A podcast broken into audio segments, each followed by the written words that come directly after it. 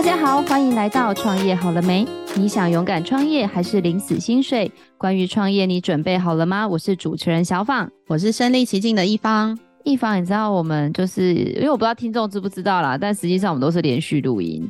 然后我觉得我现在就是录到这个看展，我觉得我声音有比较好，但是好像该吃东西了，已经开嗓了，然后已经中午过后一点点时间了。对，然后呢头脑比较清楚，不会在来宾面前胡言乱语。那我问你哦、喔，通常这个你知道肚子饿的时候，想来点什么的时候，你都会吃什么？我觉得应该说那种零食类的好了，因为正餐当然就是饭面这些，就是大家能够想象到的。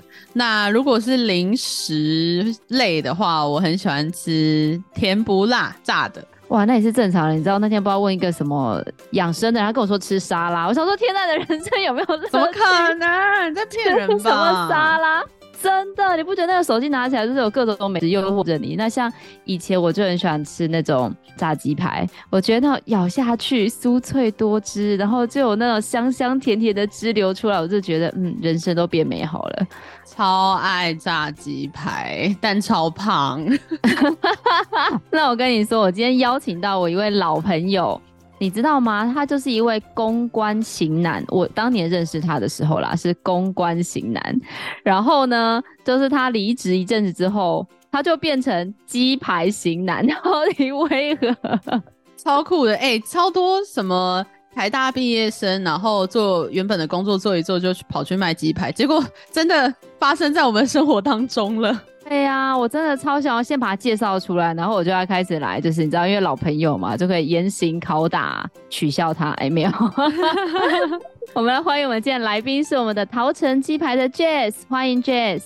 Hello，大家好，我是桃城鸡排的 Jazz，就是 Jazz，你知道吗？我当年认识你的时候，很久之前，就是个。公关型男，然后非常热血哦。你知道那时候办活动，他都会把自己弄得 C 多的帅帅的，然后就站在那个舞台上，然后就跟来宾就是型男嘛，就会打成一片，大家都很喜欢他。然后他就有一天，他就说：“哎、我要回家帮忙。”然后大家就想说：“哦，就想说是个理由嘛，因为你知道人辞职都有一个理由，就是啊，我要干嘛干嘛。”我们在想说，最好听你在唬烂，什么要回家帮忙卖鸡排，最好是就是可能只是想离职吧。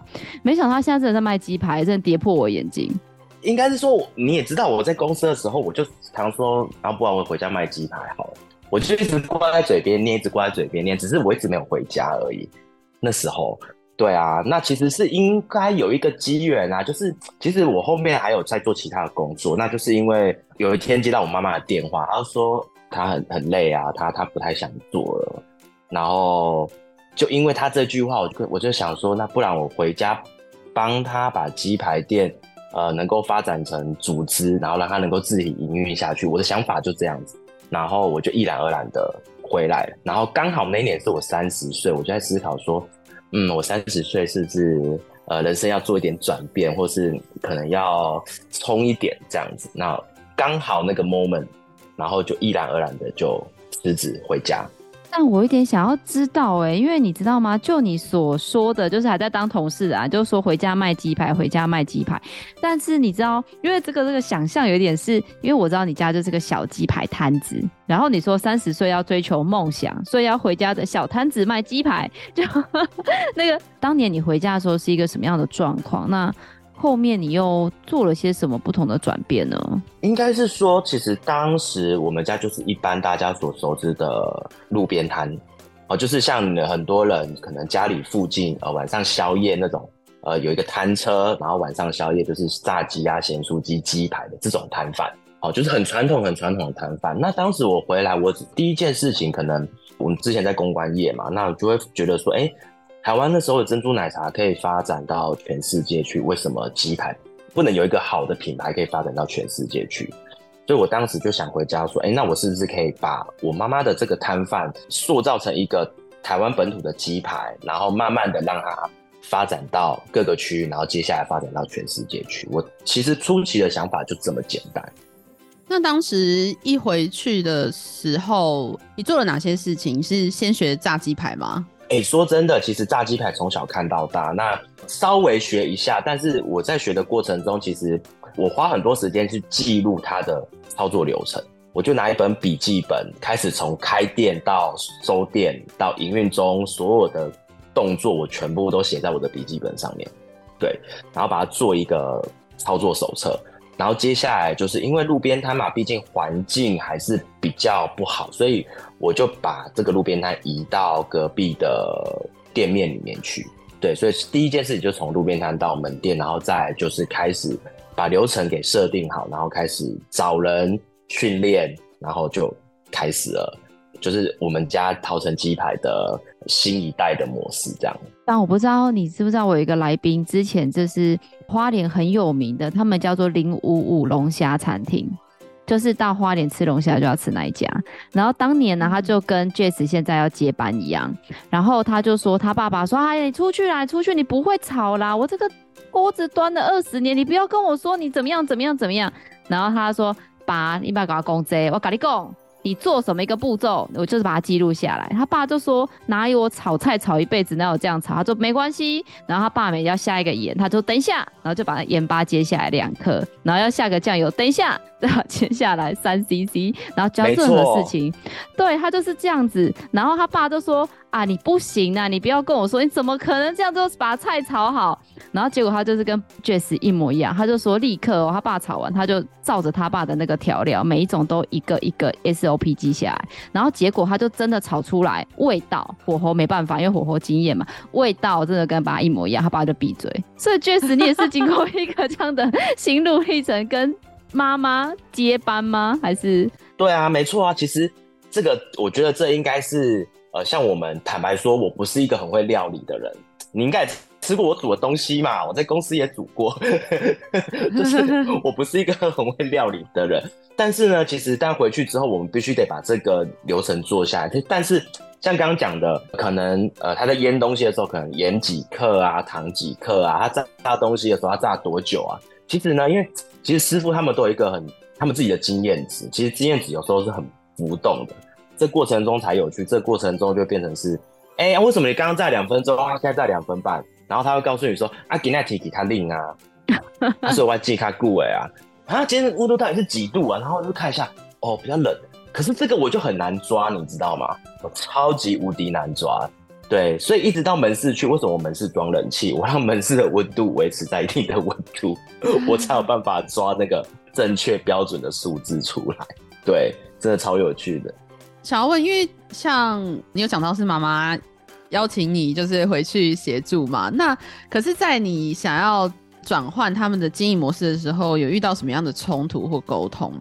其实不是妈妈邀请我，妈妈其实挨了两下，然后我就在想说，嗯，她挨了是什么意思？结果就回来了。虽然到现在还是当中过程中其实蛮辛苦的，还是会有点后悔。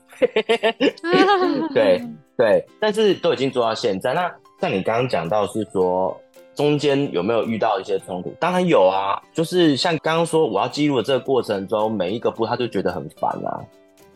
但是你就是不厌其烦的，就是去完成我要做的事情。我当时其实我的心态就一直是这样，然后就算被他们骂，就算被念旁边，因为我妈妈以前有请一个老员工，就算被看到我也不管，反正我就是要把事情做好。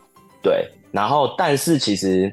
我有一件事情比较冲啊，就是当我说服我妈妈说好我要搬到店面的这个时候，我大概三天吧，我只花了三天的时间就把那个摊贩给毁掉。怎么毁掉？就是我就是把它摊贩整个移走啊，他旁边有大的东西全部移走，我就叫怪手来全部移走，我让他没有后悔的机会。行动派哎。然后我妈就只好两手一摊，然后等我把那个 店面给装潢起来。对，我我可能是比较冲，可能你也懂，公关公司就是这样嘛。反正我计划有计划好了，拆就是拆，对，立马处理。那 Jess，我知道你对于桃城就是已经从摊贩刚刚变成说第一个突破是到店面，你知道为什么，或是过多年，我又想要把你找回来聊聊，就是因为我居然在 Seven Eleven 跟家乐福看到你们的商品，哎，这是一个什么样的一个？机缘巧合，或是一种什么样的想法，会想要从店面转型，又开始做一些产品的东西呢？这个部分其实说起来，我觉得可能是因为疫情的关系。其实疫情改变了我们很多原本的规划。我我坦白讲是真的。其实通常像开炸鸡店，通常就是走向连锁嘛。结果我回家，你看我是一百零八年开，就是重新到门市去，然后一百零九年，我大概就就不到两年，然后一百一十年就疫情了，我们正要展店的时候就疫情了。那时候我想说完蛋了，我其实我投入了蛮多资源，包含我去建了一个后勤的厨房，包含我训练了一批人准备要做加盟的或是展店的，结果完全都没有用到，而且钱都花了。然后我就想要怎么办？怎么办？结果我就想说，那不然就我就把我后面原本要规，因为其实后面我本来就有规划要做电商产品，但不是在这个时间点。那我就把它提前做了，对，就把它发展成冷冻食品啊，然后调理品啊，然后开始在通路上面做贩售这样。哎，可是谈通路应该也是一个需要经历一段过程，那这个是怎么做到的呢？应该是说，我以前因为我我离开公安公司之后。这段小访可能就不知道，我其实我我去了 in house，我在一间生技公司的 in house 工作。那我在那个生技公司的 in house 就负责通路的，所以我蛮了解通路的一些合作上面的呃内容跟关键。对，那当然也手上有一些资源，所以我就用了那些资源，然后呃跟一些对地方品牌有兴趣的通路，跟他们开始跟他们合作。对，所以我是这样切进去通路市场。当时因为疫情，所以他们也在找很多品项，我就刚好呛死呛死，我就刚好切进去通路市场，而且我算蛮早做的，我算很早就做了这这个这一块的这个部分。嗯，确实，因为其实我这个节目陆陆续续也访问了很多做吃的，因为毕竟民以食为天嘛。然后你也知道，我跟你的这个行销的产业都是偏吃喝玩乐，所以我们吃喝玩乐的朋友很多。所以我们也访问了不少自己的朋友。那因为每一家店，我觉得走到现在，就是二代接班，通常都会引入很多的一个想法跟火花。那以这个桃城鸡排来说，我之前听你有说，你觉得产品的创新很重要。那你是怎么样去走自己刚刚讲的产品创新的这条路，然后做出跟一般的路边的这些鸡排店不一样的地方呢？我觉得其实做吃的有一个最大的原则，其实到现在我还是坚持这件事情，就是食材的品质很重要。那我也因为这样子，其实我第一件事情是做食材的品质。其到现在你说创新，像我们前阵子，我们之前比较火的可能就是炸全鸡，我们把整只鸡拿下去炸，其实它是一个颠覆大家想象的一个产品。这个 idea 其实就是当时大家在在在思考说，哦，东西要。鸡排越大越厚啊，那时候在比，那我就想说整只鸡拿下去炸。然后在我妈不管她有没有阻止我，她原本要阻止我说，那你阻止我你不来，那我自己来，我就想办法去菜市场买一只鸡，我就在想办法去处理它，我就要去测试这样。然后来我妈就跟着我把这东西开发出来。其实我我我算是一个，应该算是桃城呃目前来说最人气的产品之一。那当然后面我们也陆续推出了像珍珠奶茶的派。哦，然后也推出了我们的呃椒麻米血，接下来我们还会再重新做一个品牌的 upgrade，因为吃的东西除了我刚刚讲的品质之外，接下来就是要怎么样跟这个市场去做区隔，像您讲的，那就是一定要去做大家平常没有想到，也可以这样做的方式啊，让大家来体验。我觉得这个是就是吃的，因为其实台湾吃的部分蛮厉害的，就是。他们真的吃的东西什么都有，然后就是层出不穷，就是每天都有新的东西。所以你在台湾做吃，你必须得想尽办法，一直想说，哎，我可以再做什么东西出来，我可以再做什么东西出来，去吸引消费者的眼球，然后再来是让他们吃下去之后又觉得这个东西是好吃的。我觉得这才是最重要的，因为很多东西好看不一定好吃。我认为是一定要先好吃，再来才是好看。对，这是我现在在对做产品开发的想法。一方，你知道他们家那个圈鸡要等多久吗？你觉得你为了吃一只鸡，你愿意等多久？呃，我有吃胖老爹的经验，大概要等十五到二十分钟。他们家的客人很 crazy 耶，他们家客人为了吃炸全鸡可以等四十到五十分钟哎，然后大排长龙这样子，哦、但生意很好哎。我们的鸡炸，我们都是现点现炸，所以我们炸一只鸡就要三十分钟。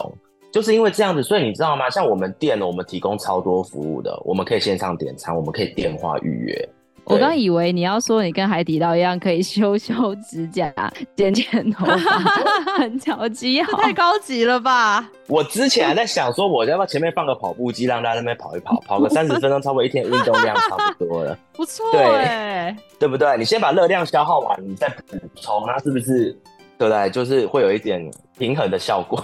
我觉得应该会红，我找记者去采访你。哦、真的吗？我真的就放跑步机哦。哎、欸，蛮好奇，你刚刚讲到就是像什么椒麻米血啊，然后炸全鸡这些很创新的商品，都是你这边研发的吗？呃，其实我们有一个研发的团队，我之后有建立一个研发的团队，专门在开发产品，包含我们之后可能会推出，像肯德基之前有推出巧克力炸鸡嘛，我们也会推一个我们自己的巧克力炸鸡。对，其实这个产品在去年肯德基还没推之前，我们就有开发，其实是我一直不敢上。我觉得这有点跳痛，很想试试看呢、欸。对，哎、欸，可是他们平常在做研究的时候，都是怎么样做研究跟开发的？就是他们流程大概是怎么样？你说研究开，基本上当然会先去定一个，以我们现有产品去做延伸嘛。那其实我们的开发任何产品，就是说，呃，第一个我一定要跟台湾有相关，或是跟地方有相关的为主。好，这是第一点。然后第二点就是说。我希望把桃城做成像台湾味的东西，好，就算是今天我做巧克力，那我也希望是可以跟台湾巧克力去做结合，对，是往这个方向去做开发，对，但不一定每个品相都可以符合这样子的条件啊，因为毕竟台湾的东西有时候跟食材在互搭上面不一定合适，然后成本也不一定合适，因为台湾东西比较贵，那但是我们就是朝这个方向去努力。就是说，呃，我们怎么样去颠覆消费者的原本的想法？鸡排真的只是这样脆皮的哦，传统的就真的只是这样子吗？它还可以有什么样子的变化？我们就一直在做这个脑力激荡啊，就 brainstorming 一直在做。那 Jace 在这个过程中，不管是跟客人啊、跟伙伴或跟上一代，有没有什么除了拆房子啊，有没有什么让你特别难忘的一个故事可以跟我们分享？应该是说，其实。难忘的故事哦，基本上，呃，我觉得对于，当然我们在成长的过程中，人当然也换了不少。我会直白说，对，因为其实每一次的转换都是一个很大的转换，尤其在疫情前，我们是准备做展店，然后到疫情我们做电商，其实这一整个转换的过程中是非常辛苦，而且是很多人不能理解的。好，我我觉得对我来说，都是很多人所不能理解说。为什么你这么快就决定要做这件事情？因为我觉得市场就就这么快就来了，我们就必须得这么快去因应。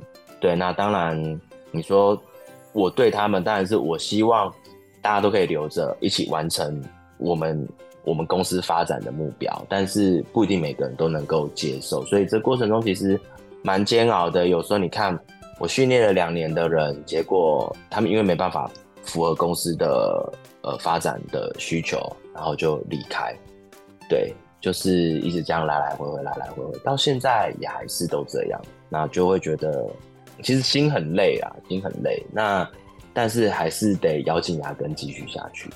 就是我觉得这是我我觉得目前遇到比较大的问题。然后当然在通路上面也有遇到一些问题啊，就是当那时候我们铺完通路之后，就会有其他通路来跟你。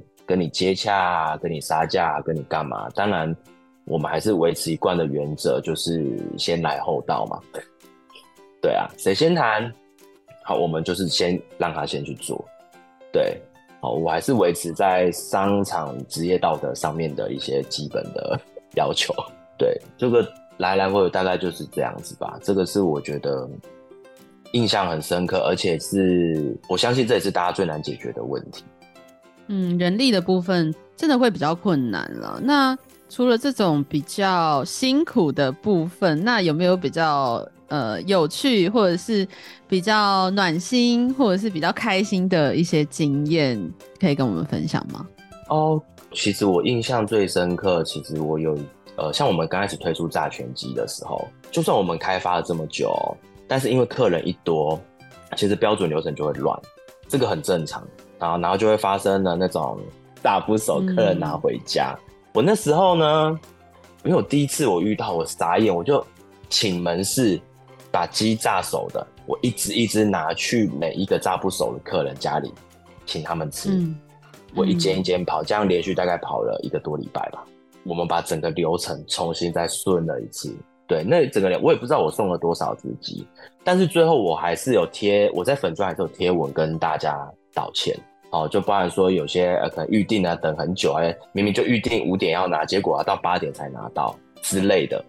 哦，就是像这样子的很多很多这样的问题。但其实我刚刚跟大家道歉后，我觉得大家给我第一个是，呃，我们家员工伙伴，就是说大家也觉得很不好意思，然后我这样跑，大家也觉得对我也很不好意思，对，然后大家也没有觉得说哦很累啊或怎么样。那第二个部分是客人在下面的留言，就是真的很让你会觉得让你很窝心呐。他们会觉得说，就是反正没关系啊，第一次啊，你们你们很棒啊，以你们为荣啊，就是这种留言。其实而且不是只有十则二十，是好几十则是这样。我看完了，真的觉得是嗯，非常的感动。也因为这样子，让我有继续想，当时有继续想发展的动力啊。我觉得这也是也是。我一直做到现在的原因，因为客人。确实，你们好好哦，你知道吗？身为一个好事多的会员，好事多的烤鸡也都不熟啊，真的假的？会烤不熟哦？常常。对呀、啊，都还要在微波炉，大家再转个五分钟才能吃。你知道为什么吗？为什么？这件事情呢，我也很不能接受。因为呢，虽然我们大家都说哦，我们鸡的尺寸是怎么样的尺寸，重量是什么样的重量，但是你要知道，就跟人一样。请问一下，我譬如说，哦，我跟你都是六十公斤，但体态就不一样啊。有个人像鸡，他的胸部可能就比较厚，或他屁股比较大，或他腿比较粗，但你的条件都一样，你烤的条件或者你炸的条件都一样的情况下，一定会有不熟的状况。我当时也是因为这个问题，我去研究、哎，我去，我还去机场啊，去问养鸡说，啊，这个鸡可不可以把它让它长得一模一样哦，还是把它全部塞到一个那个那个？笼子，那个真的很不人道，但是唯 唯独只有这样，它才可以长得，就是能够长得均衡。对啊，但是 对，就是你知道这个很难解决，就是我之后已经放弃了。哎、欸，那那所以你们是统一要炸久一点吗？还是这后来怎么？呃，其实其实我们会会教门市的人员看，就是说厚的部分，肉比较厚的部分要注意一下。那要怎么检查？戳进去吗？要戳啊，要戳。要说会不会渗血？对，哇塞，所以我不能怪好事多，我要抱着感恩的心，他已经已经尽力了，就对了。真的，这件事情真的是尽力了，我真的没有骗你，真的。就很多人会觉得说啊，为什么鸡排有大有小？大家常会发生这种问题啊。但我们叫过来的重量都一样，拳击为什么有大有小？但我们叫过来的重量就一样。他可能腿比较长，虽然那是腿比较大只，但胸部的肉就比较少嘛，对不对？它整只看起来会比较大。啊，有些人他可能胸部长得很厚实，鸡胸长得很厚实，那看起来就比较小，但其实重量是一样的。对啊，所以会有那种客户就会觉得说，哎、欸，我为什么我这一次吃到的鸡比较小，然后跟你们会会会，所以就跟他解释说，这重量是一样这样。但是他都已经吃完了，我也没有办法证明给他看啊。你懂我意思吗？我帮好事多澄清一下，真的，我也希望大家能够知道。如果你们要求，如果你们在要求什么东西都要一样的话，那只有一种可能，就是假的，人做的，天生天然养的，绝对都不会一样的。哎、欸，我从来没想过这个问题。像例如说去吃麦当劳还是吃什么其他的炸鸡，我我点鸡腿就是鸡腿，我不会想说这只鸡腿好像变小了。我从来没想过这个问题耶。就只有鸡块会一样大，没错，我觉得他说的没错，啊、就是只有那个麦克鸡块会长一样大。你知道为什么吗？因为鸡块就是人工的啊。哦，对啦，对，它就是在重新塑形嘛，所以它就会都长得差不多这样子。对，鸡块是人工的，但你我们吃的肉都是纯肉、全肉，所以它绝对不会一样。但像你去麦当劳，嗯、你可能买一整桶，你就有感觉了。如果你买一整桶都是炸鸡腿的话，你说不定就有感觉，哎，怎么这只比较大，这只比较小？嗯。对，但如果你只买它一个 set 一个套餐，你就不会有感觉，大概就是这样子。所以，请大家对鸡友善一点，就是我们在贩售鸡肉的店家友善一点。我们真的不是故意说我们要缩水或怎么样。对，而且跟你们说，鸡也很好玩。冬天的鸡比较小只，夏天的鸡比较大只。为什么？不是都同一只吗？没有没有没有没有没有没有没有。因为鸡肉来也是有 range 的，像鸡肉他们有分等级嘛，但那个等级那个 range 很大嘞，那个等级的 range 可能可以差到五百克至一公斤哎，一只 这也太大了吧，一公斤很多哎，这是他们合理的 range。哦，好，我的那个白菜，白菜一包就顶多误差一百克，我就被客户骂。你们那个可以落差到一公斤哦。我说我们进肉的原食材，所以我们其实我们这个东西就很难抓嘛。哦啊、我们卖整只鸡，你要我怎么样去处理它？他来整只鸡，我们就把整只鸡炸下去卖给你。我不可能让他整只鸡他都死了，我怎么让他再长大？对不对？再补一块鸡腿给他吧。maybe 或者贴几块肉之类的，对。哎、欸，那确实，因为你前面有谈到，就是其实你接陶城，因为毕竟二会带着一些新的想法，就是你希望陶城未来可以成为这个鸡排界的台湾代表。但因为像很多人就是想到炸鸡，尤其在台北，第一个就会想到那种继光香香鸡，或像刚才一方讲的胖老爹。嗯、那你自己对于这些竞品的一个比较或策略，你有没有什么样的想法呢？嗯，应该是说，我认为，因为其实我妈妈是从卖鸡排起身的，你家的。那鸡排，台湾的鸡传统鸡排，我不是清楚你们小时候吃，因为台湾是小时候的鸡排，就是裹那种干粉，比较大片、比较薄的那个，就是台湾的传统的鸡排。对，我觉得这个东西目前跟您刚刚讲的胖老爹，他是美式炸鸡，继光香香鸡那是他们的风味的咸酥鸡。但鸡排，坦白说，之前有一个品牌也蛮有名，就是好大大。嗯，对。但我们现在正在思考说，这个鸡排怎么让它变有趣？因为其实传统鸡排的变化不大，而且所有很多大大小小摊贩都有在卖。然后这也是我我觉得是我们目前的功课啦。我们如果可以，我们目前就是在那规划，把这个差异化做出来之后，我们相信台湾的鸡排就有机会可以到其他国家去。那我想要问，就是你们的店面，就是现在拓展到是三家嘛，对不对？那这三家你是怎么样去选择？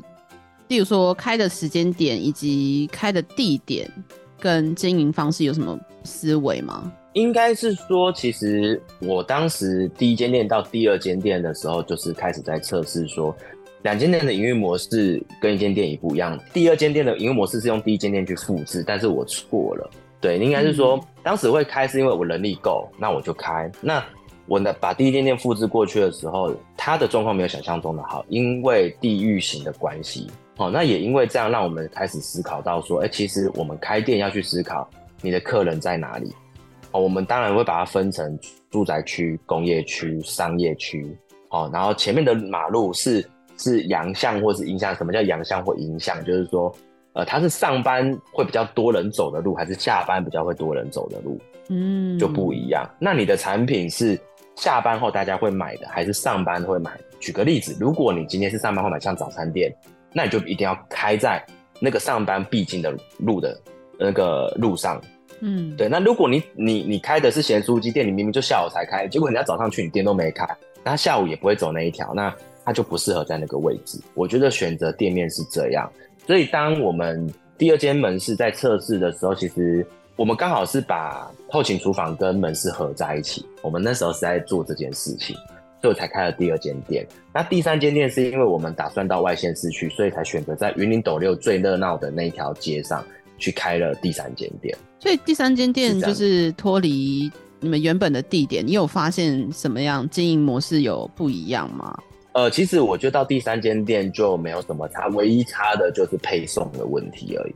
嗯，物流配送的问题，因为其他的我觉得就差不多。因为其实我们这样也 run 了，那时候也 run 了三年多，所以该发生的问题该怎么样解决，我们都很清楚。嗯，对。那后面我觉得可能开到十间店以内都不会有什么意外吧。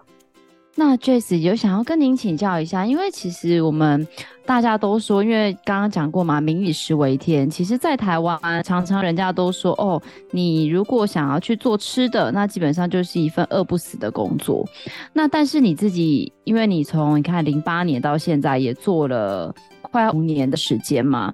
那你自己对于这种做吃的产业，嗯、因为现在很多人也会梦想说，哎、欸，我想要有一家自己的烘焙坊，或一家咖啡厅，或像你这样子就有一个小摊子、一个小店面。你对于这样子想要创业的一个年轻人，你有没有什么样的过来人的一些建议或者是想法？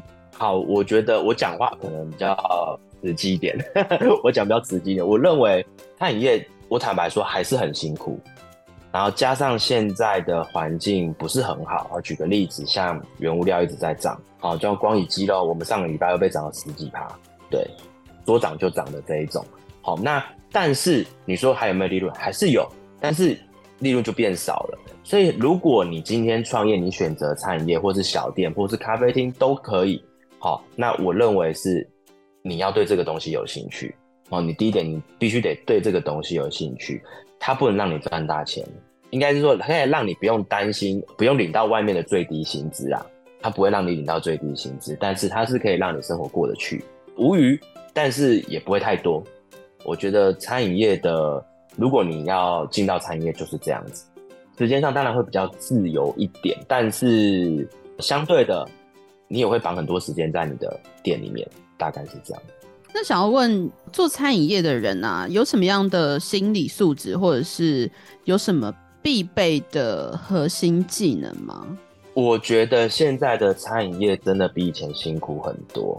老人家有一句话：“戏棚下站久就是你的”，可能你们都听过。一杯咖卡固的洗涤耶，他们讲过这个，但现在这个东西不适用。你们有发现，其实每个月甚至每周，呃，那些部落客、美食部落客，或者是网络上爆品的店家，都一直不断的在更换。你看，在更换这个过程中，等于说现在的开店的人比以前多很多，那相对他所瓜分市场也多很多。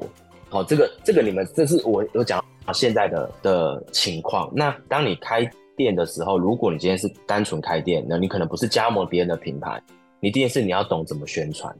以前为什么叫戏棚下站久就是你？因为你就在那边每天开店收店开店收店，经过的人就会知道。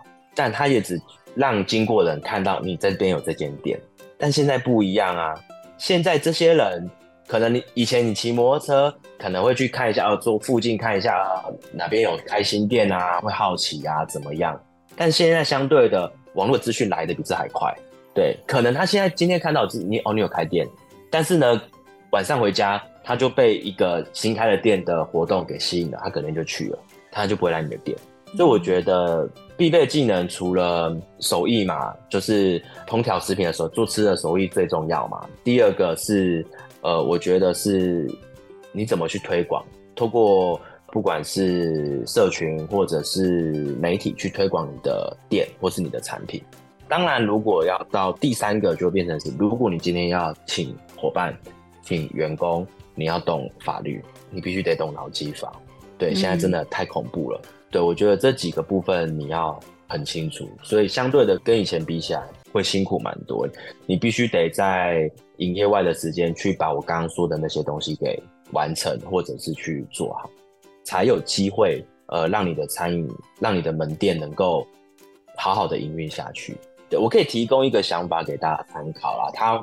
毕竟我是理工男嘛，那小芳知道。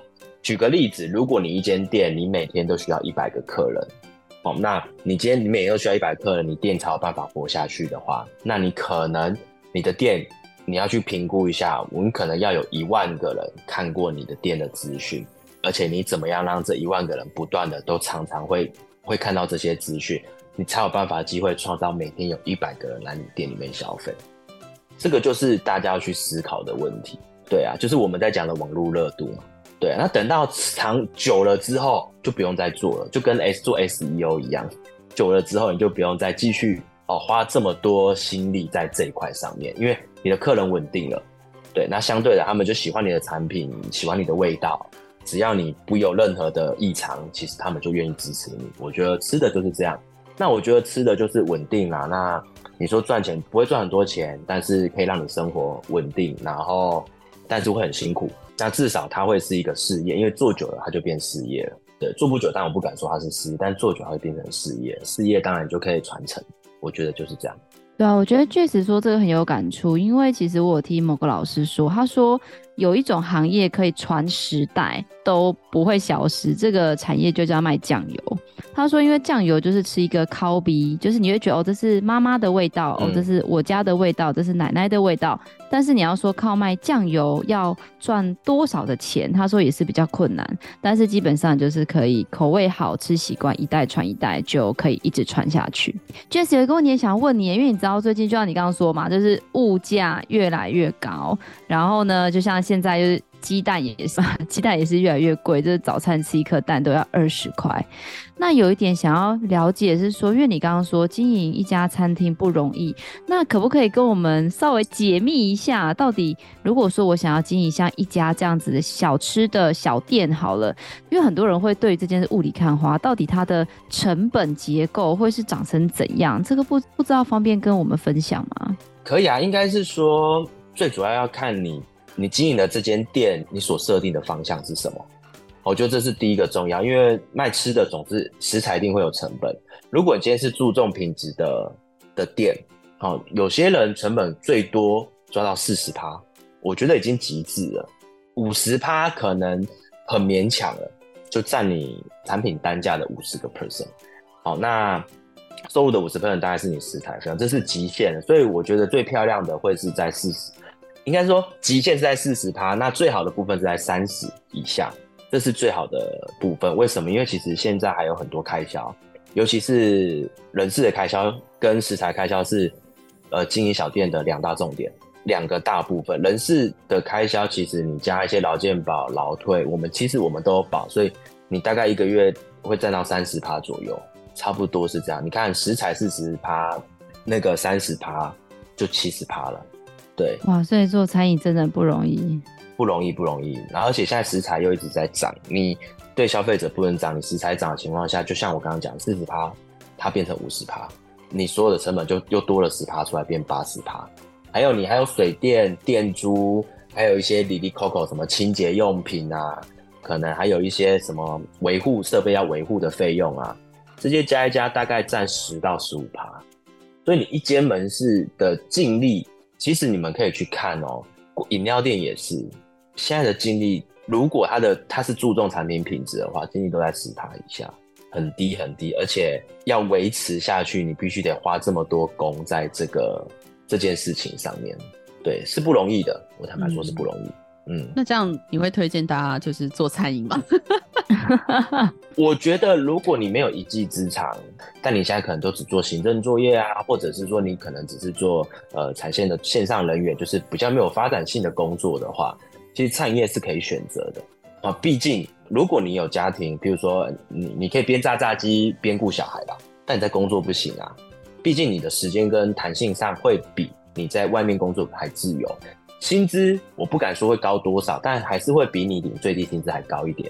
但相对的，你所付出的时间跟体力也会比较多一点。嗯，这是我现在所看到。如果说你现在在投入到餐饮业的状况，会大概是这样子。然后，如果你有专业能力，我觉得以现在的状况，还是可以靠你专业能力赚钱，会是比较好的。餐饮业可要等过一阵子之后，因为战争嘛，所以全世界原物料涨太凶。我刚讲的食材是餐饮业的的命脉，然后是罩门。如果那个东西降不下去，你的利润就不会有。那再加上现在人员的管理上面不像以前那样子，所以人员的费用相对提高，劳工意识也抬头，所以这一块也会变成是另外一个你的成本。那你光餐饮业两大重点成本就是这个，真的很难像以前有这么高的获利。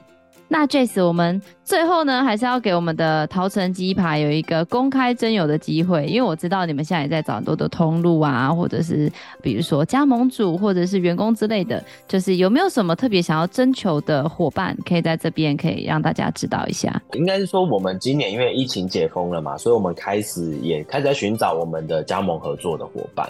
那如果说你们呃喜欢陶城的产品，或是你有吃过陶城的产品，你们觉得说，哎、这个产品可以愿意带到你们的自己的城市去，或是你们的区域去，欢迎来找我们。那因为刚开始我们今年也只开放八个名额，我们今天只开放八个名额，因为毕竟我们的资源有限。对，那我们希望能够服务好每一个加盟的业主，呃，能够让每个人开店，呃，我不敢说赚大钱，但都能稳稳定定的获利。好，这是我们今年比较大的目标。当然，如果说你们有来桃城，你们或是你们看到桃城有哪些地方，你们觉得说可以再加强的部分，也欢迎加我们的官方 LINE，可以在 LINE 上面搜寻桃城鸡排，就可以看到我们官方 LINE。下面有一个顾客建议表，你可以帮我们填一下，我们会收到你给我们的建议，我们会想办法尽力去改善。其实刚刚少讲了一个部分，就是我们的东西目前我们的一些调味粉料也到海外去了，然后像我们东西有卖到美国，卖到香港，呃，然后接下来我们这次我们有去日本东京食品展，我们也送了很多给日本当地的厂商。所以说，如果呃有海外地区的朋友想要在那边开炸鸡店的话，欢迎也可以找我们，也是可以赖搜寻桃城鸡排啊，或者是到我们的官方网站留言也可以，或到我们粉丝团留言也可以。对，然后最后我要跟大家讲，你们常常会觉得说炸鸡排很油，对不对？热量很高。我给大家一个方向，你们去看，其实炸鸡排它其实是一个很好的蛋白质来源，因为鸡胸肉本来就是很好蛋白质来源。当然皮。它可能会跟油会吸油，所以它的可能大家觉得比较油，热量比较高。但你们可以，应该是说你们可以去看那种 Seven 有很多炸鸡的食品，你去看它背后的营养标示跟面包差在哪里。我跟你讲，面包更高，面包更恐怖。嗯、对，这是我觉得这是大家的谬思啊，就是大家觉得说哦，吃炸的可能很油啊，这个东西呃对健康不好啊，其实。油的部分，其实因为我们有很重视油的部分，因为油里面它会有总极性化物，这是现在政府规定，这是不好的东西。对，那其实油你在那些东西的比例没有到达一定的峰值之前，其实油对身体也没有不好，你是可以代谢掉的。对，它是不会存在你体内的。对，我觉得这个观念也可以带给大家。大家以前觉得吃油炸油炸，是因为以前大家不重视油的品质。对，他就一直一直炸，一直炸，炸到油真的，你嘛，我们常常听到说那种那种油爱味，一直到那个东西出来，他们才愿意把油换掉。但现在其实我觉得不一样了，所以我觉得大家可以对炸物也稍微多少改观一下，对，还是可以抚慰大家心灵的。晚上如果心情不好，吃糟是一件很开心的事情。一凡，我觉得那个我要原谅好事多的那个鸡没有烤熟，然后我们下次一起去。今天最大的知识就是鸡很难确保每一只都全熟。应该应该说，应该说鸡很难确保每一只长得大小都一样，长得一样高高矮胖瘦都一样。Okay. 对，哦，懂懂懂，OK，对。真感谢 Jess 今天的分享啊，因为其实。就是常常，因为你知道台湾人对于这种炸鸡排啊、炸鸡或炸物的消费，其实我觉得是很多的。因为每次就是加班嘛，公关公司很累，问大家说要订什么，就是真的很长很高的比率听到说要订鸡排。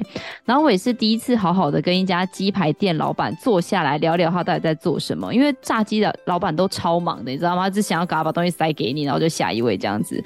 哎、欸，对对，所以我真的是感谢 Jess，我真的第一次知道说哦，原来。炸鸡店有这么多，就小小一个炸物也可以这么多的 mega，从它的选店啊、选址啊，到因为疫情商品化，然后一直到它有很多的一些创新突破，甚至就像一方讲的，我第一次到说，原来鸡的高矮胖瘦不一样，所以下次呢，别人买到比我大块鸡排，我真的就是不能怪老板不公平这样子。好哦，那当然感谢 Jess 的分享，我们也会把桃城鸡排相关的联络资讯放在下方的资讯栏。不管你是想要来寻求这个加盟的机会，或者是海外的机会，亦或者你想要来享用我们桃城非常好吃的这个鸡排，都可以来参与我们下方的资讯栏哦。如果你喜欢我们的节目，也别忘了给我们五星好评加分享哦。创业好了没？我们下次见喽，拜拜，拜拜，拜拜。